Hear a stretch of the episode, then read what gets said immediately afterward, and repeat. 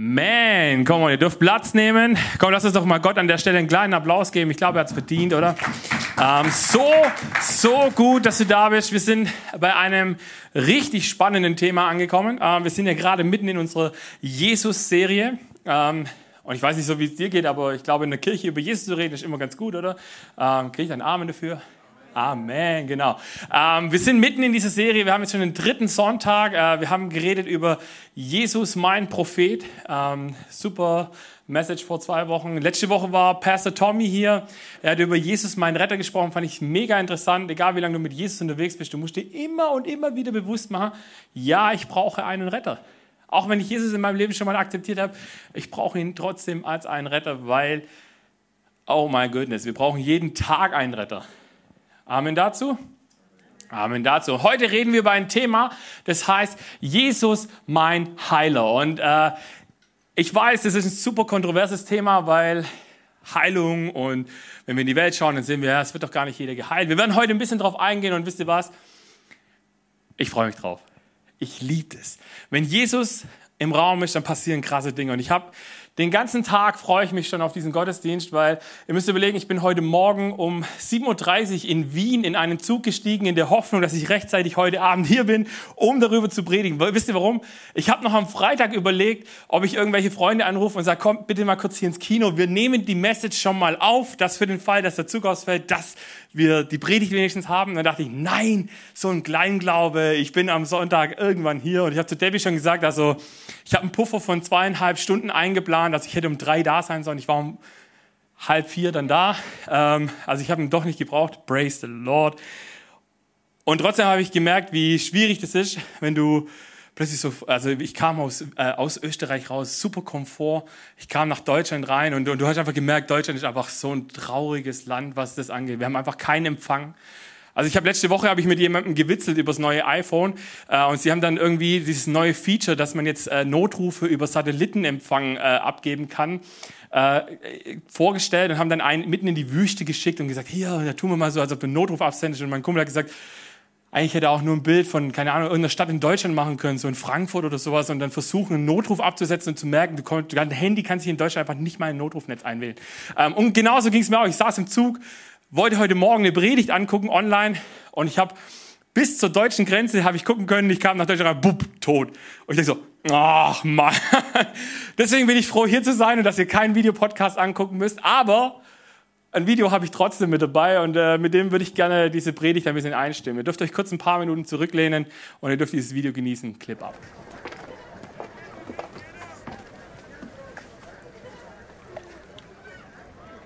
Und dafür die ganze Aufregung? Eine übergroße Mikwe?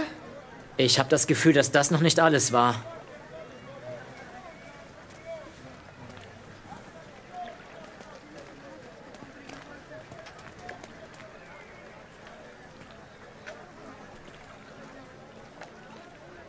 Da ist er.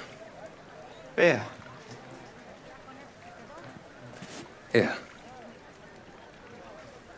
Derjenige, der am längsten hier ist, aber nicht hierher gehört. Der Traurige. Wieso habe ich das Gefühl, dass es nicht nur um ein Treffen geht? Müssen wir auf der Hut sein? Nein. Ihr bleibt einfach bei mir und seht zu.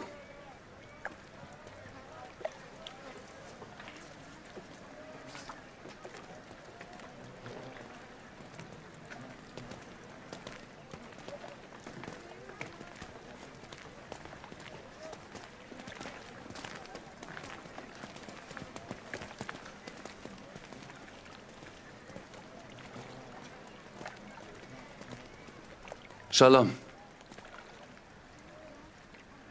Ich? Ja, Shalom. ich habe eine Frage an dich. An mich. Ich habe nicht viele Antworten. Aber fragt nur. Möchtest du geheilt werden? Wer bist du? Das sage ich dir später. Aber was ist mit meiner Frage? Willst du mich etwa zum Wasser tragen?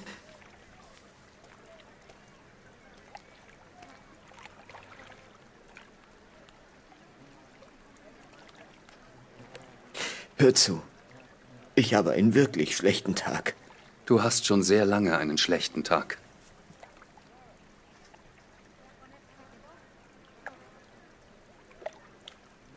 Nun? Herr, ich habe niemanden, der mir ins Wasser hilft, wenn es sich bewegt.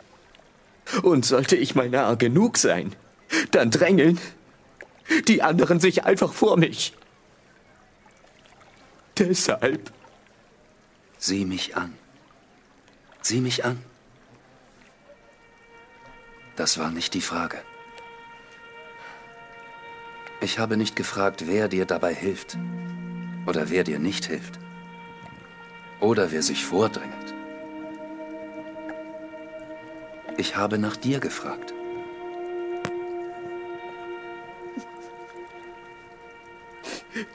Ich hab's versucht.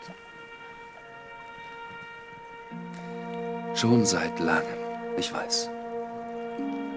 Und ich verstehe, dass du dir keine falschen Hoffnungen machen willst. Aber dieser Teich wird dir nichts bringen. Er bewirkt gar nichts. Und das weißt du. Dennoch bist du hier. Wieso?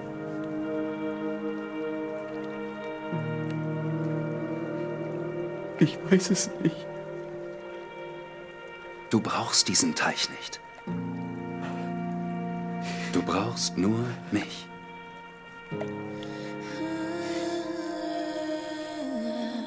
Also, möchtest du geheilt werden?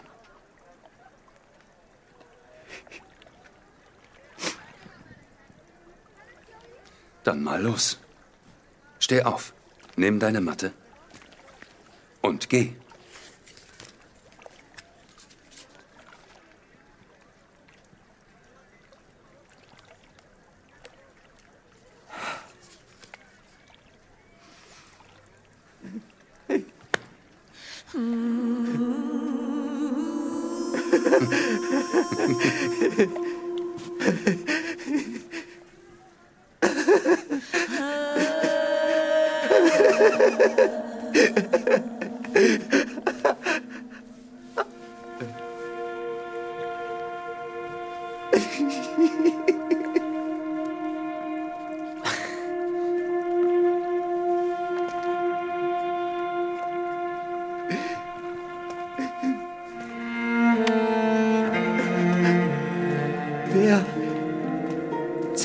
zu gehen, wie er sagte.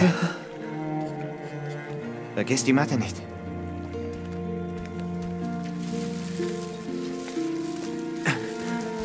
Wieso ist das wichtig? Weil du nicht hierher zurückkommen wirst. Dieses Leben ist vorbei. Erst wird alles anders.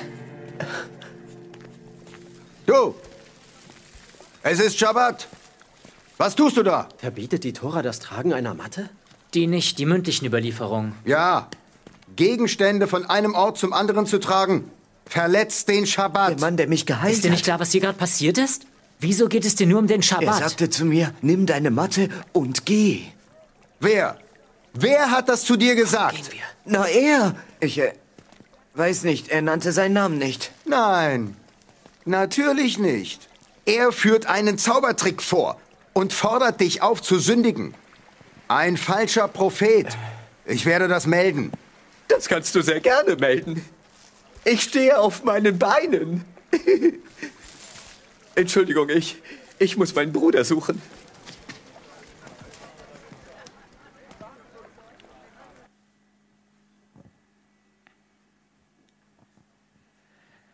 Krass, oder?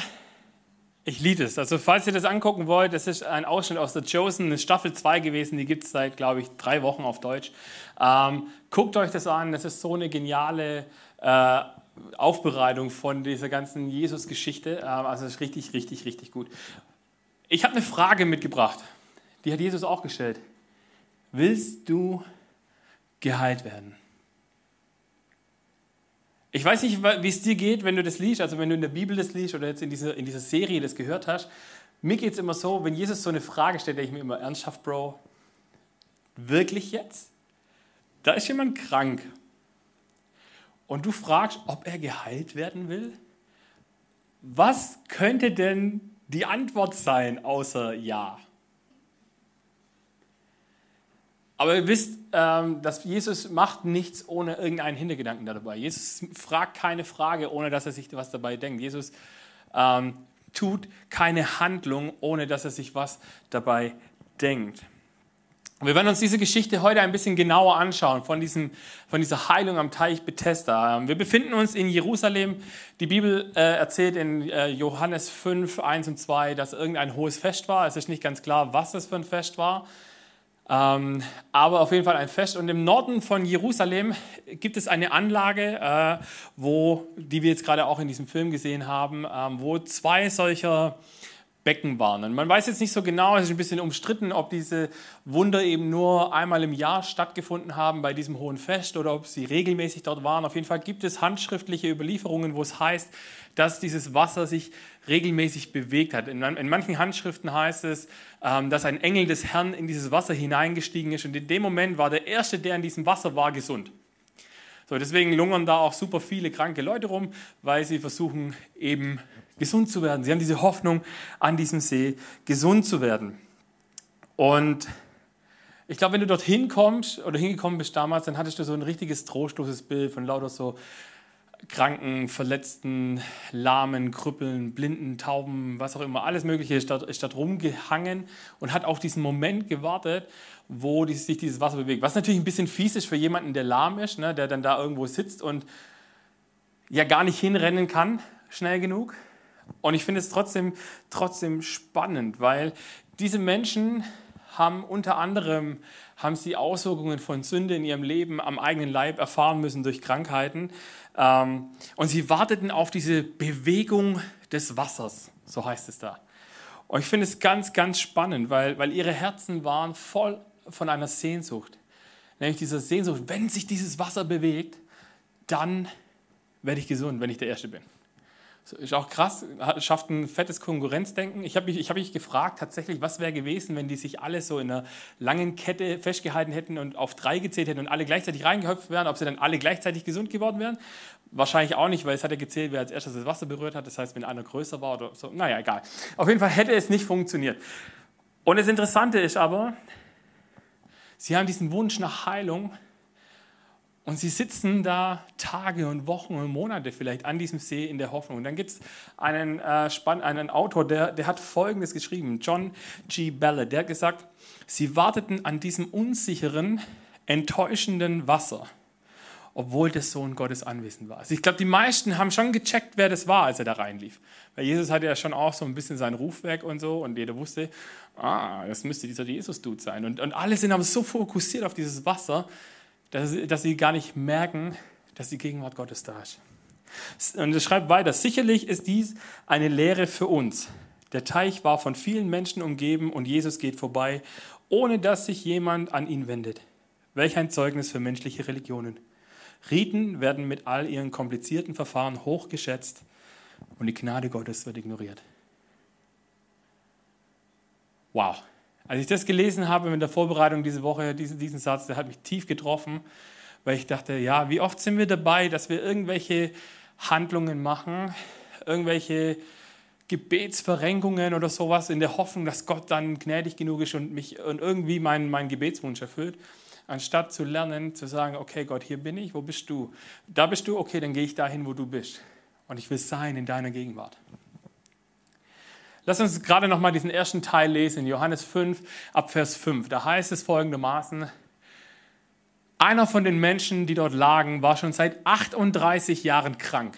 Als Jesus ihn sah und erfuhr, dass er schon so lange an seiner Krankheit litt, fragte er ihn, willst du gesund werden? Ach Herr, entgegnete der Kranke, ich habe niemanden, der mir in den Teich hilft. Wenn, wenn sich das Wasser bewegt, versuche ich es aber allein ist es, es ist, nochmal, versuche ich es aber allein, ist immer ein anderer schneller als ich. Spannend, oder? Wir können allein an diesen drei Versen können wir ganz viel über uns und über die Menschen allgemein lernen. Nämlich folgendes. Punkt 1. Die meisten Menschen leben in einer Ich, mir, meiner, mir, Herr segne doch uns vier Gesellschaft. Es geht nur um mich.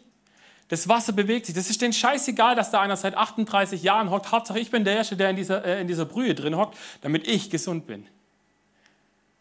Das hat nichts von Nächstenliebe zu tun, gar nichts. Hat nicht zu gucken, okay, hey, wer hat es vielleicht mehr verdient wie ich noch? Nein, wenn das Wasser sich bewegt hat, sind sie wie die Geier auf dieses Wasser los, um, dass ich der Erste bin, der geheilt wird. Ihr, kommt euch das ein bisschen bekannt vor, wenn ihr so in, eu, in, die Gesellschaft schaut, vielleicht auch in euer Umfeld, vielleicht auch bei euch manchmal selber? Also ich nehme mich da nicht raus. Ich habe auch Momente, wo ich denke, ah, ich, ich, ich, aber ich will das doch jetzt gerne haben. Und es wäre schön, wenn ich das jetzt bekommen würde. Also wir sind da leider alle so. Ein zweiter Punkt, den wir erkennen können, ist, oftmals verkennen wir, dass Jesus in der Nähe ist und uns was Gutes tun möchte. Wir sind so fokussiert, unser Leben ist manchmal so busy und so anstrengend und so mit Ablenkungen voll, dass wir vergessen oder nicht, nicht erkennen, nicht, nicht vergessen, sondern es ist, wir erkennen es nicht, dass die Gegenwart Gottes da ist und dass Gott was an meinem Herzen gerade machen will. Und wisst ihr, wir können das auch super heilig sein.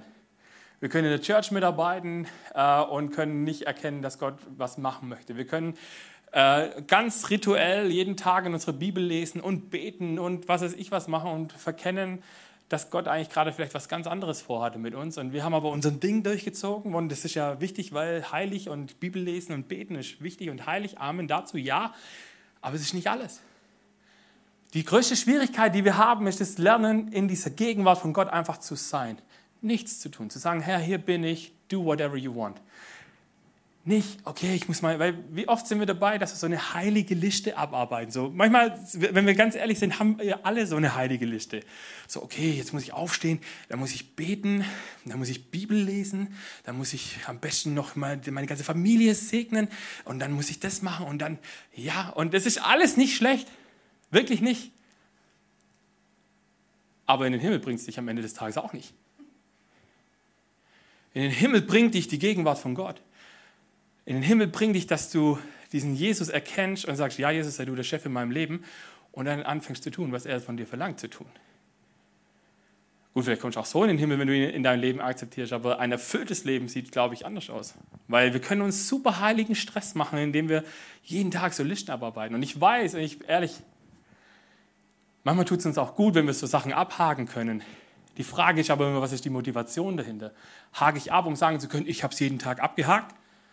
Oder hake ich es ab, weil ich merke, dass es mir gut tut, in meiner Gegenwart von Jesus zu sein, zu beten, zu Bibel lesen und all diese Dinge zu machen? Oder mache ich es, weil es halt zu einem christlichen Leben irgendwie dazugehört? Hm, gute Frage, oder? Und ich weiß nicht, ob du heute hier bist mit einer Krankheit. Ähm, wir haben ja alle irgendwelche Krankheiten immer wieder mal und je länger wir leben, desto schlimmer wird es. Aber wir haben oftmals gibt es so offensichtliche Krankheiten, es gibt Krankheiten, die in uns drin sind. Und irgendwie haben wir alle immer irgendwann mal was. Die Frage ist, glaubst du, dass egal wie lange du schon damit kämpfst, dass Gott heute einen Unterschied machen kann in deinem Leben? Wenn Gott jetzt hier, wenn Jesus jetzt hier reinlaufen würde, wärst du darauf fokussiert, was er vorhat, oder würdest du sagen, jetzt ist er da, jetzt macht er mich endlich gesund? Oder würdest du sagen, okay, Gott, hier bin ich, tu was immer du willst? Und wisst ihr, es gibt einen ganz gefährlichen Punkt an der Stelle. Je länger wir mit einer Krankheit kämpfen, desto schneller oder irgendwann wird sie zu unserer Identität. Da komme ich nachher noch ein bisschen drauf. Deswegen weiß ich auch, dieses Thema heute ist ein heikles Thema. Und ich habe im äh, Punkt Heilung viele Erfahrungen gemacht, positive wie negative.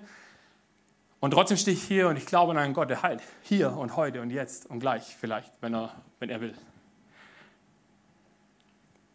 Und das Dritte, was passieren kann, oder was wir bei uns Menschen, bei mir selber und bei anderen vielleicht feststellen können, ist, je natürlich oder je regelmäßiger Dinge um uns herum passieren, umso weniger nehmen wir sie wahr. Schon mal aufgefallen? Geht es dir auch manchmal so, dass du zum Beispiel ins Auto sitzt und auf dem Weg zur Arbeit bist? Und mir geht es manchmal so, dass ich dann denke, wie bin ich eigentlich einmal hierher gefahren? So, da war, ich weiß, da waren Ampeln und da waren andere Verkehrsteilnehmer und ich habe das irgendwie geschafft, da durchzukommen. Aber ich frage mich manchmal, wie eigentlich? Welche Strecke bin ich denn jetzt gefahren? Bin ich so gefahren wie immer? Oder hey, es gibt auch noch vier, fünf andere Routen. Schon mal, schon mal erlebt? Je regelmäßiger wir Dinge tun, desto unscheinbarer werden sie. Und dieser Mann hat das erlebt. Zum Beispiel folgendes. Wir lesen in diesem Text, dass er 38 Jahre an diesem Teich saß und lag und sich dort aufgehalten hat. Ich habe mal gelesen, dass wir äh, maximal 40 Tage ohne Essen auskommen äh, und danach unser Körper äh, anfängt zu versagen. Deswegen fasten auch nur maximal 40 Tage richtig gut. Ähm, trinken brauchen wir sehr viel früher. Ich glaube, nach drei Tagen nichts zu trinken wird es schon echt kritisch. Und dieser Mann sagt, je nach Bibelübersetzung auch, einfach erstmal, ich habe niemanden, der mir hilft. Also ich habe niemanden, der mich versorgt. Okay, jetzt muss ich überlegen, der sitzt da 38 Jahre lang, also wenn er nichts zu essen kriegt und nichts zu trinken kriegt. Okay, ich glaube, wenn Gott der Wunder tun kann, könnten wir vielleicht noch irgendwie akzeptieren. Aber jetzt sind wir mal ganz menschlich unterwegs. Der gute Mann hat ja auch irgendwelche Exkremente und Ausscheidungen gehabt. Wenn, äh, also meine Mama ist äh, äh, Altenpflegerin und äh, ich weiß, von da ist es eklig, aber ähm, wenn du zu lange in deiner eigenen in deinen eigenen Fäkalien liegst, ist es sehr ungesund und kann dich auch töten mit der Zeit. Ähm, von daher, es muss irgendjemanden gegeben haben, der, das, der sich um den gekümmert hat, der, der den gewaschen hat, der ihm geholfen hat, dass er sich waschen kann, weil sonst würde der einfach de facto keine 38 Jahre leben. Der würde irgendwann vorher draufgehen. Was vielleicht auch cool gewesen wäre für ihn, weil dann hätte er seine Krankheiten losgehabt und so. Anderes theologisches Thema. Aber auf jeden Fall, dieser Mann sitzt da 38 lange Jahre. Und es gibt einen Begriff, und ich weiß, es triggert vielleicht den einen oder anderen, falls du am Stream dabei bist und es dich triggert. I'm sorry. Und dieser Begriff heißt Krankheitsgewinn. Ich weiß nicht, ob du mit dem Begriff was anfangen kannst. Ich habe extra mal eine Definition rausgesucht. Der Krankheitsgewinn wird folgendermaßen definiert. Bei einem Krankheitsgewinn handelt es sich um, ein, äh, um gesellschaftliche Vorteile, die mit einer Erkrankung einhergehen. Gut, Ich habe eine Geschichte dazu. Vor ungefähr 20 Jahren, ein bisschen mehr wie 20 Jahren, ähm, ist meine Mama an Bauchspeicheldrüsenkrebs erkrankt. Sie wurde dreimal zum Sterben heimgeschickt. Sie hat ganz am Anfang hat sie einen Schwerbehindertenausweis bekommen. Und ich weiß nicht, ein oder zwei Jahre später saß sie in einem Gerichtsverfahren, wo man ihr diesen Schwerbehindertenausweis wieder abgenommen hat, weil man O-Ton gesagt hat, sie hätte sich einer 10-Stunden-OP, in der es um Leben und Tod ging, ausgesetzt, um einen Schwerbehindertenausweis zu bekommen, um einen Krankheitsgewinn zu erzielen. Sorry, aber das ist Bullshit. Also ich lasse mich doch, also weiß ich nicht, ich, es gibt vielleicht so verrückte Menschen, die sowas machen würden, aber es ist ja nachweislich, dass diese Frau eine OP gebraucht hat, die ihr Leben gerettet hat. Also, by the way, für alle, die hier sind, sie sitzt oben. Äh, wir können nachher mit ihr drüber reden. Ähm, falls ich auch irgendwas Falsches gesagt habe, korrigiere mich nachher. Auf jeden Fall kommen da Menschen und sagen, ja, du, du unterziehst dich einer oder du lässt dich krank machen, damit du einen Gewinn erzielst. Aber das ist so ein bisschen ein krasses Extrembeispiel. Ähm, auch Versagen der deutschen Justiz in meinen Augen. Aber egal, anderes Thema. Ähm, für meine Mom war es ganz wichtig, weil sie hat immer gesagt, dadurch, dass man ihr diesen Ausweis aberkannt hat, hat sie sich immer eingeredet, okay, ich bin nicht krank. Also ich bin ja nachweislich wohl nicht schwer behindert. Also, und es war immer wie so ein Mantra für sie irgendwann, dass sie, dass sie am Leben gehalten hat, dass sie die Kraft gegeben hat, gesund zu werden durch Gottes Kraft auch am Ende des Tages, weil sie sich immer wieder sagen konnte, anscheinend bin ich nicht krank. Also muss ich gesund werden wieder. Krasses Ding. Praise the Lord, dass am Ende Gebet geholfen hat, ähm, dass es dann auch passiert ist. Auf jeden Fall gibt es aber auch Krankheitsgewinn, das sieht ganz anders aus. Zum Beispiel, dir geht es nicht gut, und jemand kümmert sich um dich. So, ich habe das früher geliebt, wenn ich mit einer Erkältung daheim war und meine Mama mir was ans, also ich bin von meinem Bett dann irgendwann aufs Sofa gekrabbelt, habe den Fernseher eingeschaltet und ich lag da und dann wurde mir Getränke gebracht und was zum Essen gebracht und eine Wärmflasche und was weiß ich. All diese Dinge, das war total schön das war unterm Strich ein Krankheitsgewinn, weil ich, ich war krank und, jemand, und ich habe einen Gewinn daraus erzielt. Ich musste mich nicht bewegen dahin. Ähm, und so einfach funktioniert Krankheitsgewinn schon. Deswegen super Begriff. Ähm, jemand versorgt mich oder ich habe Vorteile, weil es mir schlecht geht. Und diese Geschichte, die ich euch jetzt erzähle, die ist absolut wahr. Und einer meiner besten Freunde und ich, äh, und, und ich wir lachen da heute immer noch drüber. Ähm, der, als ich in der 9., 10. Klasse war, hatte ich einen Klassenkamerad und eben einen meiner besten Freunde, der Leukämie bekommen hat. Grundsätzlich kein schönes Thema, aber auf jeden Fall, er hat es auch überlebt. Er hat zwar nicht an Gott geglaubt oder so, er wurde so gesund. Auch schön, dass es Ärzte gibt, die da Gott gebraucht. Aber der hatte übelst die Vorteile in der Schule. Das haben wir gemerkt. Lehrer haben ihn anders behandelt, weil er ist ja der arme, kranke Dude. Und wir wollen, dem, dem, dem muss es ja gut gehen. Wir saßen ohne Scheiß, wir saßen manchmal zusammen und gesagt, warte mal, wir probieren das jetzt aus. Du machst das jetzt und dann gucken wir, wie du bestraft wirst. Und er wurde meistens nicht bestraft, weil er ist ja der arme, kranke Patrick. Das geht ja nicht. Der arme, kranke Junge. So, der hatte seine Vorteile. Wir haben tatsächlich, ohne Witz, Abschlussprüfung, Physik, gleiche Anmeldenote, gleiche Themen gewählt. Der geht mit einer 1 raus, ich gehe mit einer 4 raus und wir haben die gleichen Antworten gebracht. Ich habe keine Ahnung, wie das funktioniert, weil das voll das Gutdünken war. Und dann haben wir auch gesagt, ja, das war wieder dein Leuki-Bonus. Aber ähm, wir sind beide durchgekommen, Halleluja, und er ist heute auch gesund, praise the Lord. Äh, aber das gibt es. Und manchmal erkennen wir es nicht, weil je öfter wir das erfahren, umso normaler wird es für uns. Und je länger, wenn du eine Langzeitkrankheit, mit einer chronischen Krankheit mit dir rumschleppst, dann kann das noch viel, viel schlimmer werden. Ungefähr so wie bei diesem Dude, dass er irgendwann sagt, ja, ich habe einfach niemanden, der für mich da ist. Ich habe niemanden, der, mich, der mir hilft. Ich habe niemanden, der mich in dieses Wasser wirft, wenn, ich, wenn es denn sich dann mal bewegt.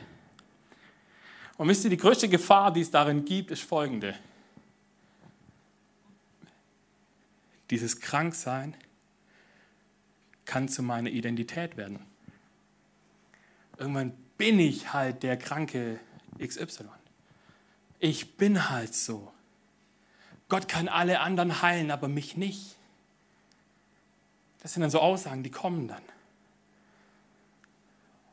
Und ich hoffe, dass du an einem Punkt bist, selbst wenn du, egal was für Krankheit du mit dir rumschleppst, dass du hoffentlich nie an diesen Punkt kommst, wo du sagst, bei allen kann das, aber bei mir nicht. Warum? Keine schöne Nachricht aber du wirst Gott limitieren, an dir zu wirken. Wenn du sagst, Gott, ich glaube eh nicht, dass du es kannst. Ich habe eine Geschichte gelesen von einem Mann, der heißt Chris Wallerton. Der ist äh, Pastor bei Bethel in Kalifornien. In Redding ist die Church und die sind bekannt dafür, dass dort die Herrlichkeit Gottes auf so einem ganz krassen anderen Niveau ist. Also es gibt Menschen, die fahren dorthin, und sie erleben krasse Sachen, die gehen in die Malls, die legen Leuten Hände auf, die fallen um, die sind gesund, alles, da wachsen Beine nach und Arme und da regnet es Gold vom, äh, vom, vom Himmel und so. Richtig heftiges Zeug.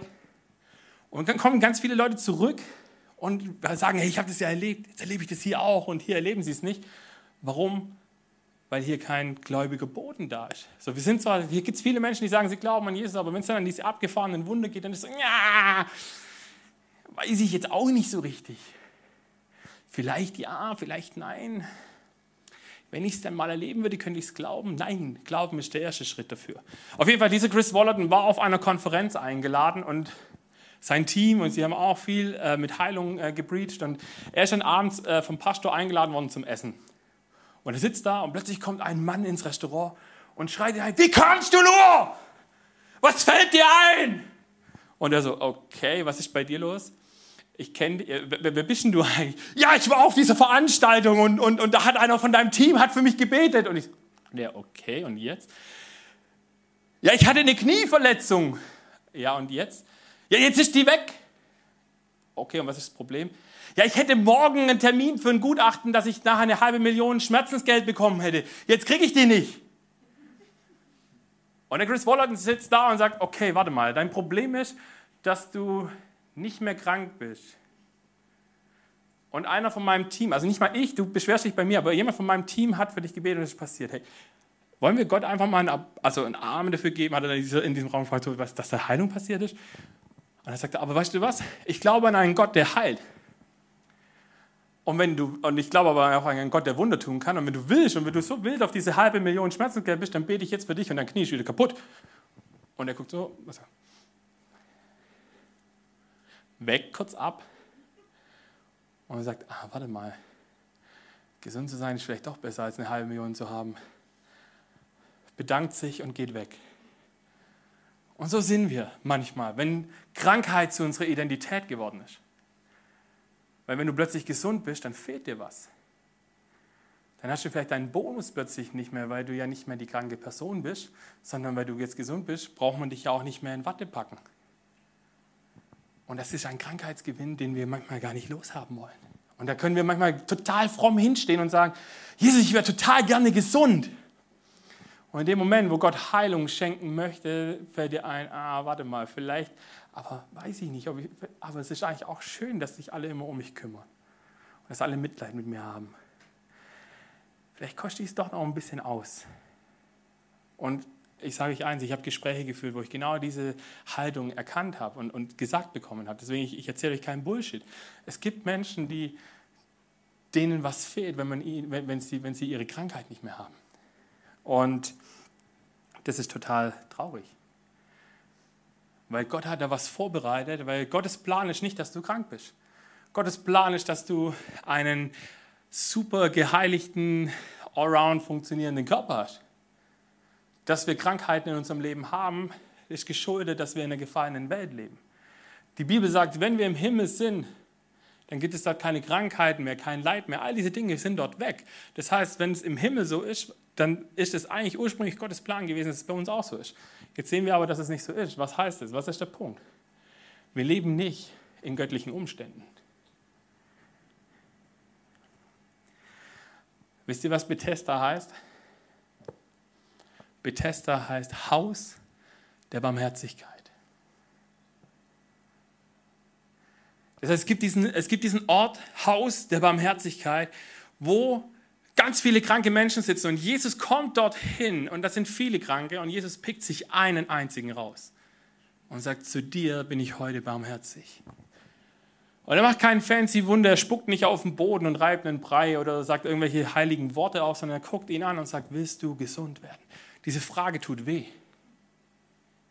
Weil es ist ja eigentlich offensichtlich, willst du gesund werden? Und dann stehst du da und denkst, was will er denn jetzt von mir? Natürlich will ich gesund werden. Willst du wirklich gesund werden? Das ist ungefähr so, wie wenn du im Smalltalk fragst, wie geht's dir? Und wenn dann die Frage kommt, wie geht's dir wirklich? Das ist dieser Punkt, warum Jesus Fragen stellt, wenn, es um Heilung geht. Er will A, hören, dass du glaubst, dass er es tun kann, und er will B, dass du weißt, was du willst. Und Jesus zeigt diesem Mann Barmherzigkeit an dieser Stelle, in dem Moment, wo er dorthin geht. Weil da waren andere, die hätten ihm helfen können. Da waren, wir haben gesehen, da waren Pharisäer, die hätten ihm helfen können. Keiner hat es getan. Deswegen brauchen wir Jesus in unserem Leben. Weil er ist derjenige, der barmherzig ist zu uns. Er ist derjenige, der weiß, was wir brauchen und er ist derjenige, der es möglich machen kann. Glaubt ihr das? Und wisst ihr, Jesus hat viele Heilungswunder gemacht. Ähm, allein äh, alle Heilungswunder, ich habe mal gegoogelt, äh, nicht gegoogelt, ich habe in einem wissenschaftlichen Programm äh, geschaut, ähm, wo ich tausende Kommentare zur Verfügung habe. Und dort habe hab ich mal nachgesehen. Es gibt ungefähr 29 Heilungswunder in den Evangelien, von denen Jesus, also die Jesus gemacht hat. 29 in drei Jahren. Finde ich eine coole Quote. Ich weiß nicht, hast du schon mal Heilung erlebt, dass du für jemanden gebetet hast und da ist Heilung passiert? Ähm, also in meiner, meine Quote ist nicht so gut. Ich bin jetzt seit acht Jahren Pastor, ich bin seit 20 Jahren mit Jesus unterwegs. Ich habe, ich weiß nicht, ich habe kein Buch geführt, aber ich würde vielleicht fünf, sechs, sieben auf, äh, auflisten, äh, wo mir das einfällt. Aber äh, meine Quote ist nicht so gut wie die von Jesus. Zum Glück, weil sonst wäre ich ja Jesus. Ähm, auf jeden Fall gibt es zu all diesen Heilungswundern einen ganz wichtigen Unterschied. In jedem Heilungswunder, das Jesus macht, baut er erst eine Beziehung zu der Person auf und dann heilt er. In dieser Story heilt Jesus und verschwindet in der Menge. Es heißt folgendermaßen im nächsten Teil, äh, Johannes 5, 12 und 13. Die Pharisäer kommen und haben das ja eigentlich irgendwie auch gesehen, aber irgendwie auch nicht ähm, weil wir kriegen ja manchmal nicht mit, wenn Gott Wunder um uns herum tut. Auf jeden Fall die Pharisäer fragen, hey, wer war das? Wer hat dir so etwas befohlen? Weil er hat seine Matte getragen. Ich erkläre euch gleich, warum das schlimm war. Äh, doch wo, das wusste der Mann nicht. Denn Jesus hatte den Teich wegen der großen äh, Menschenmenge bereits wieder unbemerkt verlassen. Also Jesus ist einfach in der Menge verschwunden und er konnte ihm nicht sagen, wer das war. Er konnte auch nicht mehr auf den zeigen, weil der war einfach nicht mehr da.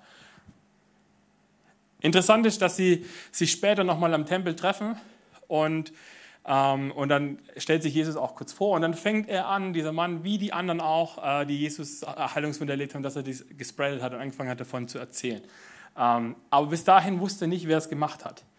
Und wisst ihr, so spannend es ist mit diesen Juden und ihren Gesetzen, dass man nichts tragen darf, steht jetzt, glaube ich, so wortwörtlich nicht in der Tora. Es ist so eine Interpretationsgeschichte. Und äh, die Juden sind ziemlich gut da drin, ihre, ihre, Gesetze noch viel schlimmer zu machen. Wisst ihr, dieses Nichtstragen, ich, ich, ich habe es nachgelesen, weil es hat mich fasziniert, wirklich. Also es ist der Hammer. Die Pharisäer, Schriftgelehrten sowieso, aber alle, äh, alle Juden kannten das Gesetz in- und auswendig. Das haben die mit der Muttermilch aufgesogen. Und dann gibt es zum Beispiel folgende Regeln. Also es hieß ja äh, in den zehn Geboten, der Tag des Herrn heilig, also drittes Gebot, äh, also das Heilige, den Sabbat, mach Pause am siebten Tag. So, jetzt hat man überlegt, was heißt denn jetzt Pause machen? Äh, Im zweiten Mose irgendwo äh, ist Gott nochmal dabei und macht es nochmal ein bisschen klarer und sagt, also ihr sollt dann auch kochen, nicht an dem Tag, sondern ihr sollt am Tag vorher kochen, dass ihr einfach so wenig Anstrengung wie möglich habt. Jetzt hat man überlegt, ja, weil Menschen sind ja grundsätzlich dumm und es reicht ja nicht, das einfach allgemein zu beschreiben, sondern man muss ja jede Eventualität machen. Ich weiß nicht, ob du schon mal ein deutsches Gesetzbuch in der Hand hattest. Ähm, ich glaube, es gibt nicht nur fünf Seiten. Es gibt, glaube ich, für jedes Gesetz wahrscheinlich hunderte von Seiten, weil jede einzelne verdammte Eventualität da drin stehen muss, weil sonst gibt es ein Schlupfloch, was ich machen kann. Jetzt haben sie gesagt, okay, anstrengend ist mehr als ein Kilometer zu gehen. Das heißt, es wurde eine bestimmte Anzahl an Schritten ausgemacht, die äh, die, die Juden gehen durften am Sabbat. Das war ungefähr ein Kilometer.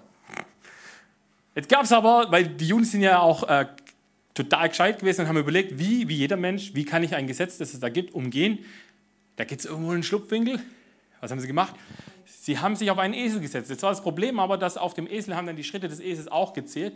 Was haben sie gemacht? Sie haben einen Sack Wasser genommen, haben den auf den Sattel gelegt, haben sich auf das Wasser gesetzt und dann war da das heilige Wasser dazwischen und dann hat es nicht mehr gezählt. Dann konnten die tageweise auf diesem Esel reiten und es hat nicht gezählt. What? Mach doch einfach Pause. Überleg dir doch nicht, wie du die Pause im Krieg hast. Es geht noch weiter. Man durfte eben, habe ich schon erzählt, auch nicht kochen. Also das heißt, man, es hat immer am Tag vorher hat man gekocht für den nächsten Tag. Ähm, dann geht es weiter, andere totale fancy Regel tatsächlich. Ähm, dieses Umeinandertragen. Man durfte gewisse Dinge nur ein gewisses, äh, also man durfte auch Sachen nicht vom einen zum anderen Ort bewegen. Also innerhalb von deinem eigenen Haus hast du was umeinander tragen dürfen, aber du durftest nicht zur Haustür raustragen. Was hat man gemacht? Man hat Dinge zum Beispiel an die Türschwelle gelegt, ist dann rausgegangen und hat es von der Türschwelle wieder mitgenommen, weil dann lag, war es ja quasi schon draußen. Es war nicht mehr, ich habe es nicht von drinnen nach draußen getragen, sondern ich habe es von der Türschwelle aufgehoben.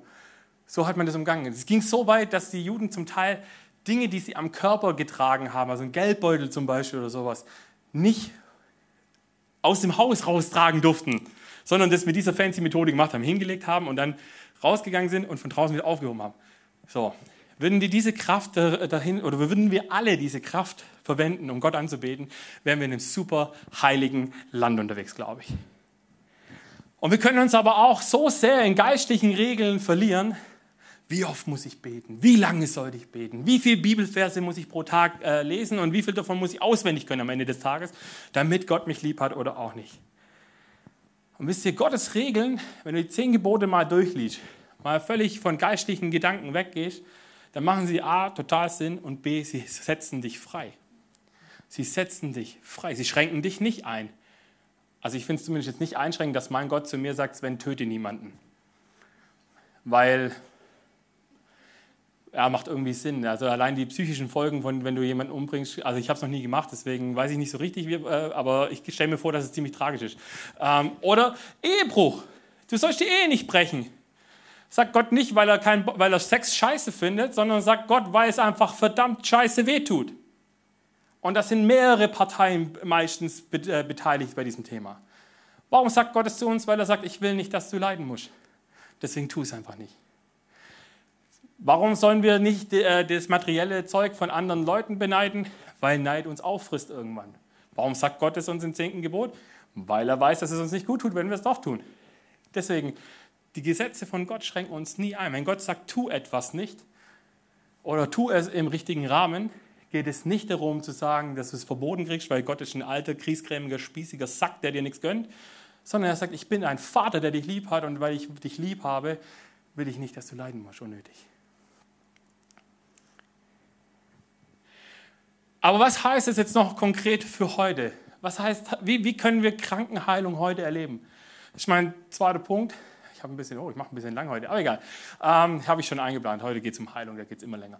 Ähm, wir singen trotzdem alle Songs heute. Halleluja.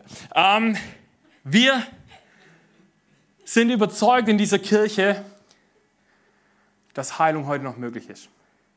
Glaubt ihr das? Wenn du Teil dieser Kirche bist, dann hoffe ich, dass du in deinem Herzen diese Überzeugung hast, dass Heilung heute noch möglich ist. Ich habe diese Überzeugung. Und ich weiß, ich bin nüchtern und Realität, äh, äh, also realistisch genug, um zu wissen, dass Gott nicht für jedes Gebet, das ich spreche, auch Heilung fließen lässt. Warum? Weil es nicht immer sein Wille ist. Aber wir schauen uns gleich Punkte an zum Thema Heilung. Vorher möchte ich einen kleinen, aber feinen Bibelvers mit euch lesen. In Jakobus 5 lesen wir Folgendes. Leidet jemand unter euch, dann soll er beten. Hat einer Grund zur Freude, dann soll er Gott Loblieder singen. Wenn jemand von euch krank ist, soll er, so, soll die, so soll er die Gemeindeleiter zu sich rufen, damit sie für ihn beten und ihn im Namen des Herrn mit Öl salben. Wenn sie im festen Vertrauen beten, dann wird, der, dann wird der Herr den Kranken heilen. Weiter geht's. Er wird ihn aufrichten und ihm vergeben, heißt es da. Wenn er Schuld auf sich geladen hat. Bekennt einander also eure Sünden und betet füreinander, damit ihr geheilt werdet. Denn das Gebet eines Menschen, der nach Gottes Willen lebt, hat große Kraft. Es ist ungefähr siebenmal in diesen, in diesen drei Versen gerade aufgetaucht. Betet. Gebet. Betet. Wenn einer krank ist, dann sollen wir beten. Wenn einer sich freut, soll er Gott Loblieder singen, ist es eine andere Form von beten. Wenn, wir, wenn du krank bist, dann sollst du die Gemeindeleiter rufen, dass sie für dich beten. Und es geht nachher weiter, äh, dann gibt es diesen Moment, wo es, ja, okay, bekennt einander eure Schuld. Ähm, und es gibt Krankheiten, die aus Sünde entstehen. Ähm, und das sind auch Dinge, wo Gott sagt, hey, die kann man heilen, indem man die Sünde aufhört zu tun. Warum sagt Jesus so oft zu den Menschen, die er geheilt hat, geh hin und sündige jetzt nicht mehr? Weil es wohl einen Zusammenhang gibt zwischen Sünde und Krankheit. Nicht immer. Und das schauen wir uns jetzt an. Ich habe euch zehn Punkte mitgebracht und wenn ihr wollt, jetzt dürft ihr mitschreiben, weil jetzt wird es fancy und theologisch. Also für alle, die vielleicht Angst haben, dass meine Predigten manchmal nicht tief genug sind, aber jetzt wird es anders. Jetzt, jetzt dicken wir so deep rein, dass, wir, dass euch die Köpfe nachher rauchen und euch nach Worship sehnt, um euren Kopf wieder frei zu machen. Amen dazu? Amen. Weil diese Stelle so eine gewaltige Sprengkraft hat, habe ich gedacht, wir müssen uns Heilung mal im gesamtbiblischen Kontext angucken. Und nur beten und nur heilig leben heißt nicht, dass wir dann auch geheilt werden. Punkt Nummer eins. Wir machen einen kleinen Exkurs. Punkt Nummer eins heißt, Christen sind sich darüber einig, dass Krankheit allgemein gesprochen die Folge der Sünde in der Welt ist. Wäre die Sünde nicht in die Welt gekommen, gäbe es keine Krankheiten. Das ist Garten Eden. Im Garten Eden gab es keine Krankheiten bis zu diesem Moment, dass sie von dieser Frucht gegessen haben und plötzlich Schuld und Scham und Sünde in die Welt kam und die Zerstörung angefangen hat. Bis dahin war der Plan ewig leben, irgendwie sich ein bisschen um den Garten kümmern. Cool, fruchtbar und mehrt euch. Also Sex haben, Kinder kriegen, super Sache. Und alles war nicht anstrengend bis zu diesem Moment, wo die Sünde kommt. Da lesen wir dann, dass es plötzlich heißt, und jetzt wird es Kinderkriegen anstrengend, jetzt wird es Ackerbebauen anstrengend, alles als Konsequenz, weil wir uns nicht an die Regeln gehalten haben. Der zweite Punkt. Manchmal ist Krankheit eine Folge von Sünde im Leben eines Menschen. Es gibt Bibelstellen wie zum Beispiel 1. Korinther 11,30. Da heißt es, dass äh, Teile aus der korinthischen Gemeinde an Krankheit leiden, weil sie am Abendmahl teilgenommen haben. Jetzt denkst du dir vielleicht, Hä? ich habe Abendmahl genommen und jetzt, jetzt bin ich krank. Ja, warum? Weil Gott gesagt hat, der erste Schritt vor dem Abendmahl ist, Sünde bekennen, zum Kreuz bringen, sagen, Gott, da gibt es Dinge in meinem Leben, die sind nicht in der richtigen Ordnung und ich danke dir, dass du dafür ans Kreuz gegangen bist und dann nehme ich das Abendmahl. Das Abendmahl ist die Erinnerung daran. Wenn ich das Abendmahl einfach nur nehme, dann kann ich es auch gerade lassen, weil dann ist ein Ritual, das keine Kraft mehr hat. Und das ist der Punkt. Wir, wir sehen also in der Bibel gibt es Menschen, die, die, die krank geworden sind, weil sie Dinge gemacht haben, wo Gott gesagt hat, sie waren falsch. Sünde. Aber ganz wichtig, Punkt Nummer drei. Nicht jede Krankheit ist eine direkte Auswirkung von Sünde im persönlichen Leben. Es gibt die Geschichte zum Beispiel von Bartimäus, dem blinden Mann, der gesagt hat, was habe ich getan in meinem Leben, dass ich mit Blindheit geschlagen bin? Oder was haben meine Eltern getan? Und Jesus sagt, nichts. Du bist, du bist blind auf die Welt gekommen, damit ich ein Wunder an dir vollziehen kann. Es ist kein, nicht so ein ganz geiler äh, Moment, aber du hast manchmal Krankheiten in deinem Leben nicht, weil du irgendwie missgebaut hast, sondern weil Gott dich gebrauchen will, um seinen Namen groß zu machen. Verrückt, oder? Hiob zum Beispiel ist auch so ein Beispiel dafür. Hiob wird als gerechter Mann bezeichnet und am Ende heißt es, dass er mit Blasen übersät war und, und, und richtig, richtig übel krank war. Und er hat nicht gelitten, weil er gesündigt hat im Vorfeld, sondern weil Gott und der Teufel eine Wette abgeschlossen haben und der Teufel gesagt hat, ich glaube nicht, dass Hiob weiter an dir dran bleibt, wenn es ihm scheiße geht. Und Gott gesagt hat, go for it, du darfst alles machen, du darfst nur nicht sein Leben nehmen. Und was macht der Teufel? Er nimmt sich seine Frau, er nimmt sich seine Kinder, er nimmt sich seine Gesundheit, er nimmt sich seinen Besitz und all das. Und er steht immer noch hin und sagt, Praise the Lord, Gott ist gut. Bis dann seine Freunde ihm einreden, dass er doch Scheiße gebaut haben muss und er dann gesagt hat, nein, habe ich nicht. Und irgendwann kippt das Ganze und dann fängt er an, Gott anzuklagen. Und dann gibt es diesen Moment, wo Gott selber zu ihm kommt, sie besprechen das, sie söhnen sich irgendwie auch aus. Und Hiob sagt diesen berühmten Satz, ich habe dich bisher nur vom Hören sagen gekannt, jetzt weiß ich, dass du gut bist. Hiob hat nichts getan, dass er das verdient hat, sondern er ist einfach in Anführungszeichen das Opfer einer Wette zwischen Gott und dem Teufel gewesen. Ups, fühlt sich nicht so gut an. Nächster Punkt. Manchmal ist Krankheit die Folge satanischen Eingreifens. Manchmal kriegst du Krankheiten ab und äh, ganz oft sind es auch solche Psychosachen, wo du kriegst, weil du dich okkulten Dingen ausgesetzt hast und wo du gesagt hast, oh, das klingt aber interessant, lass mal einen Fuß in diese unheilige Tür stecken.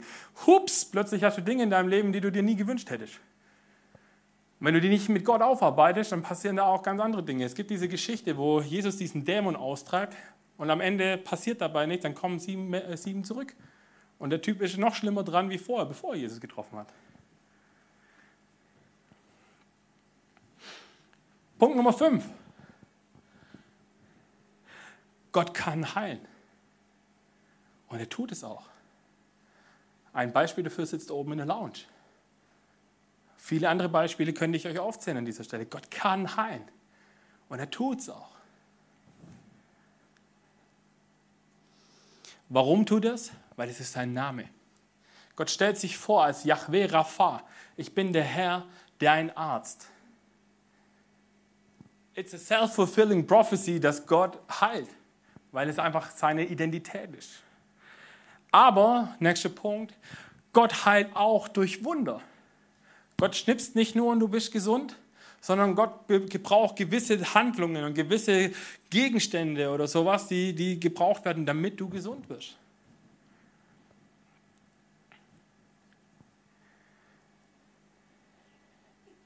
Nächster Punkt. Wir müssen uns aber auch klar machen, dass die Heilung eines Menschen nicht immer Gottes Willen entspricht. Und hier wird es ganz tricky. Hier wird es seelsorgerlich äh, interessant äh, und das können wir jetzt auch in dieser Predigt leider nicht, nicht tiefer ausarbeiten, aber manchmal gibt es Momente, wo deine Heilung in dem Moment liegt, wo du zu Jesus gehen darfst. Manchmal nutzt Gott eine Krankheit, damit du ihm begegnen kannst und er lässt dich nach Hause gehen und dich im Himmel gesund werden. Ich habe eine Geschichte erlebt vor vielen Jahren. Ein, ein Mann hat Jesus nicht gekannt, die ganze Familie an Krebs gestorben, er selber schwer krebskrank, hat zu Jesus gefunden. Und ich war damals, ich weiß nicht, ich war 16 oder 17 Jahre alt, ich war in meiner Sturm- und Drangphase und dachte, Halleluja, der Herr, der, der nutzt mich jetzt und ich bete jetzt, der lag auf der Palliativstation schon. Und wenn ich aus diesem Krankenhaus rausgehe, dann läuft der mit mir raus. Und ich kam dahin und ich sah diesen Mann, der vielleicht ein halbes Jahr vorher Jesus kennengelernt hat und der gesagt hat zu mir, Sven, ich will gar nicht, dass du für mich betest. Also ich will, dass du für mich betest, dass es nicht so weh tut, aber ich will nicht, dass du mich, äh, für mich betest, damit ich hier rauskomme. Weil ich freue mich so sehr, dass ich in den Himmel darf, wo ich gesund bin, wo ich keine Krankheit mehr erfahren muss, wo das alles weg ist. hey, ich bin zusammen, also innerlich bin ich zusammengebrochen im besten Sinne, wie man sich vorstellen kann, weil ich habe einen Menschen erlebt, der im Sterben liegt, der den absoluten Frieden hat. Warum? Weil er Jesus hatte. Weil er genau weiß, wo er hingeht. Wir haben zusammen Bibel gelesen. Ich habe für ihn gebetet. Und ich glaube, ich bin mir nicht mehr ganz sicher, aber ich glaube, einen halben Tag oder einen Tag, nachdem ich dort war, es war so wichtig für ihn, dass er gesagt hat, dass, dass ich nochmal vorbeikommen soll, dass, ich, dass er nochmal mit mir reden kann. Und danach ist er heimgegangen zu Jesus. Und wisst ihr, warum es wichtig war? Und warum es gut war, dass dieser Mann nicht mehr gesund wurde? Weil Gott hat mir was geteacht dabei. Gott hat mir gesagt, manchmal wirst du nicht gesund. Weil da, wo du hinkommst, wenn du mich im Herzen hast, ist es besser wie hier. Und es war so eine wichtige Lektion für mich. Weil du kannst auch als Pastor und als guter gläubiger Mensch viele Dinge kaputt machen im Herzen eines anderen, wenn du übertrieben für Heilung betest und sagst, du musst jetzt gesund werden. Das sind diese Momente, wo dann auch unser Glaube plötzlich nicht mehr so cool ist, weil, weil, dann, weil dann muss man das irgendwann faken. Dann muss man Leute im Rollstuhl auf eine Bühne holen, die gar nicht im Rollstuhl sitzen und für sie beten, damit sie aufstehen, um irgendein Wunder zu faken, das es nicht gibt. Und ich finde es traurig, dass wir das machen müssen, weil Gott könnte, diese, könnte Menschen, die im Rollstuhl sitzen, ohne weiteres aus diesem Rollstuhl rausholen. Nächster Punkt. Gott hat nicht verheißen, jeden zu heilen. Es steht nirgends in der Bibel, dass Gott gesagt hat, alle werden gesund sein im Hier. Sondern es steht in der Bibel im neuen Himmel, im neuen Jerusalem, äh, Offenbarung 21, 3 und 4, das müsste es sein. Da heißt es, im Himmel wird es kein Leid mehr geben, keine Krankheit, kein Tod, keine Tränen, all diese Aufzählungen. Im Himmel, nicht hier auf der Erde, im Himmel. Und trotzdem gibt es Momente, und die machen mir Mut, wo der Himmel die Erde berührt und es hier passiert. Punkt Nummer 9. Heilung gehört zu den Folgen des Sühnetods Christi, doch sind uns nicht alle Segnungen der erwirkten Sühnung zugänglich. Ein bisschen hochgetrabt dieser Satz, ich habe ihn aus einem, äh, aus einem Lexikon herauskopiert. Ähm, heißt folgendes: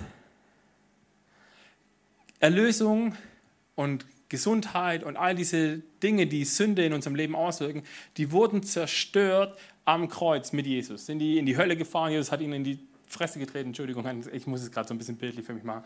Ähm, und dann steht er wieder auf und dann sagt, wenn, wenn Jesus nicht auferstanden wäre, wäre das Ganze für den Arsch. Die Auferstehungspower ist das, was den Unterschied in unserem Glauben ausmacht, nicht das Kreuz. Ein Kreuz, das Kreuz ist ein, ist ein, ist ein Holzbalken, zwei Holzbalken, aber wenn, wenn Jesus nicht dieses Kreuz überwunden hätte, dann bräuchten wir heute Abend nicht hier sitzen. Warum? Weil es keine Kraft hätte. Weil es völlig egal wäre. Weil nur dass dadurch, dass Jesus auferstanden ist, hat er das, das gebrochen. Und, und wir leben in diesem Spannungsfeld, das nennen die Theologie, nennt es das noch nicht und das, das schon jetzt und das noch nicht. Es gibt Momente, es gibt Teile äh, von der Verheißung, von dieser Befreiung, die Jesus gemacht hat, die erleben wir jetzt schon. Es gibt Dinge, die erleben wir erst, wenn wir im Himmel sind. Und dazu gehört eben auch die vollständige Heilung von allen möglichen Krankheiten. Letzter Punkt. Es stimmt nicht, dass jemand, der nicht geheilt wird, unbedingt kleingläubig ist. Es gibt so eine kranke Theologie, und ich kann es nicht anders bezeichnen, die hinsteht und sagt, wenn du genug Glauben hast, dann wirst du nicht krank. Ich hoffe, ich habe euch in den ersten neun Punkten erklärt, dass es möglich ist, dass du der heiligste Mensch auf diesem Planeten Erde sein kannst und dass Gott trotzdem es zulassen kann. Und wer auch immer das behauptet, dass du genug glauben musst, um, um gesund zu sein oder gar nicht erst krank zu werden, sorry, das ist so weit weg von dem, was die Bibel teacht. Es ist so biblisch falsch. Ich kann es nicht anders ausdrücken. Und es zerstört so viel bei Menschen, die, die krank sind und nicht geheilt werden. Weil diese Menschen fangen an, entweder sich in Frage zu stellen oder Gott in Frage zu stellen. Und das sollte nie das Ziel sein. Das Ziel sollte immer sein, Freisetzung, immer hin zu Jesus zu erkennen, ich kann nicht aus meiner Kraft gesund werden, ich kann nur aus der Kraft Jesu gesund werden. Und wenn es passiert, praise the Lord, mach ein Fass auf und feier das so hart du kannst. Und wenn es nicht passiert, bleib trotzdem dankbar und an Jesus dran. Weil die Verheißung ist am Ende, im Himmel wird es es nicht mehr geben. Und wichtig, Gott heilt, nicht dein Glaube. Glaube ist ein wichtiger Faktor dazu und Gebet ist auch ein wichtiger Faktor dazu, dass wir das erleben. Aber es ist nicht, weil ich besonders heilig beten kann, dass du gesund wirst Und es ist auch nicht, weil ich gar nicht beten kann, äh, dass du nicht gesund wirst, sondern es ist immer diese Kombination. Jesus fragt immer, bei vielen Heilungswundern fragt Jesus immer, glaubst du, dass ich es tun kann? Und dann kommt, ja Herr, ich glaube. Oder ja Herr, hilf mir in meinem Unglauben. Ich will gerne glauben, dass du es kannst, aber ich kann es aus meiner Kraft nicht. Das ist so viel ehrlicher, wie hinzustehen und zu sagen, Gott kann es nicht.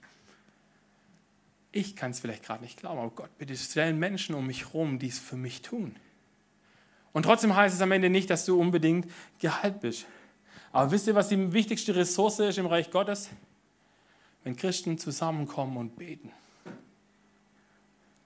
Und wir haben einmal im Monat, haben wir hier in diesem Haus etwas, das nennt sich Pray and Praise. Das ist unser monatlicher Gebetsabend. Dort beten wir für diese Kirche, für unsere Anliegen als Kirche, aber auch für deine persönlich. Und wir wollen das ein bisschen umstellen. Wir wollen dort einen Raum aufmachen, wo wir sagen, lasst uns in die Gegenwart von Gott kommen. Lasst uns nicht nur dorthin kommen und dann heilig, heilig worshipen und tausend Gebete aufsagen, weil man das ja machen muss an einem Gebetsabend, sondern lasst uns hierher kommen mit einem Hunger, die Gegenwart Gottes erleben zu wollen. Einfach hier zu sein. Und wir wollen uns überraschen lassen, was Gott vorhat. Wir machen kein Programm. So, wir haben vielleicht ein oder zwei Songs zum Start, aber, aber sonst machen wir kein Programm. Wir gucken, was hat Gott heute vor. Und vielleicht hat er vor, dass er sagt, ich möchte, dass wir erleben, wie Heilung passiert. Dann lasst uns das tun. Ich möchte erleben, wie Menschen hier auf dem Boden liegen, weil sie in der Herrlichkeit Gottes nicht mehr stehen können, ähm, weil es Gottes Wille ist. Vielleicht für den einen oder anderen ein bisschen fancy, ist alles schon, äh, gibt's alles, ist auch nicht unbedingt unbiblisch, aber wenn man es erzwingt, ist immer schlecht. Äh, deswegen, was möchte Gott? Vielleicht möchte Gott auch, dass wir hier eine Stunde sitzen und einfach die Schnauze halten und nichts tun. Und sagen, Gott, ich halte ganz bewusst den Mund, damit du reden kannst. Weil wie oft, seien wir noch mal ehrlich, wie oft sind wir in unserem Alltag, dass wir beten und Gott eine Frage stellen und dann sagen wir Arm und gehen weg. Wie oft machen wir das? Und dann wundern wir uns am Ende des Tages, dass wir sagen, Gott spricht nicht zu mir. Du hörst ihm halt nicht zu vielleicht. Wisst ihr, ich möchte diesen, Gott, äh, diesen Gottesdienst nicht, aber diese Predigt möchte ich beenden mit einer Frage. Mit mehreren Fragen. Die Frage Nummer eins. Willst du gesund werden? Ich weiß nicht, ob du eine Krankheit hast. Und ich weiß nicht, ob du einfach nur in deiner Seele gesund werden musst. Was schwierig genug ist manchmal. Aber Jesus, ich habe den, hab den Eindruck, Jesus fragt heute Abend Menschen hier, vielleicht auch am Stream, willst du gesund werden? Was auch immer gesund werden für dich gerade heißt. Ich habe eine zweite Frage. Hast du Jesus in dein Herz eingeladen? Hast du gesagt, Jesus, sei du der Chef in meinem Leben? Das ist eine wichtige Frage. Weil am Ende des Tages äh, kenne ich Menschen, die Wunder erlebt haben und die trotzdem nicht im Himmel sein werden, weil sie irgendwann unterwegs vergessen haben, wer Jesus ist. Es gibt eine ziemlich spannende Bibelstelle, wo es heißt, dass Menschen kommen und sagen, ja, äh, und vor dem Himmel stehen und sagen, aber Jesus, wir haben doch in deinem Namen geweissagt und Wunder getan. Und Jesus sagt zu ihnen, ich weiß nicht, wer du bist. Und in den Himmel kommen die Menschen, die ich kenne, meine Söhne und meine Töchter. Das ist der Grund, warum wir als Kirche hier sind. Das ist der Grund, warum wir machen, was wir machen. Wir wollen Menschen zu Söhnen und Töchtern des Höchsten machen. Für nichts und für nichts anderes gehe ich. Und ich glaube, die Menschen, die zu unserem Team gehören, machen das aus demselben Grund. Am Ende des Tages wünsche ich mir, dass, dass, dass im Himmel Leute sitzen, die hier sind, weil wir das gemacht haben, was wir machen. Und ich habe die tiefe Überzeugung, dass es diese Menschen geben wird dort. Ihr auch? Hoffentlich.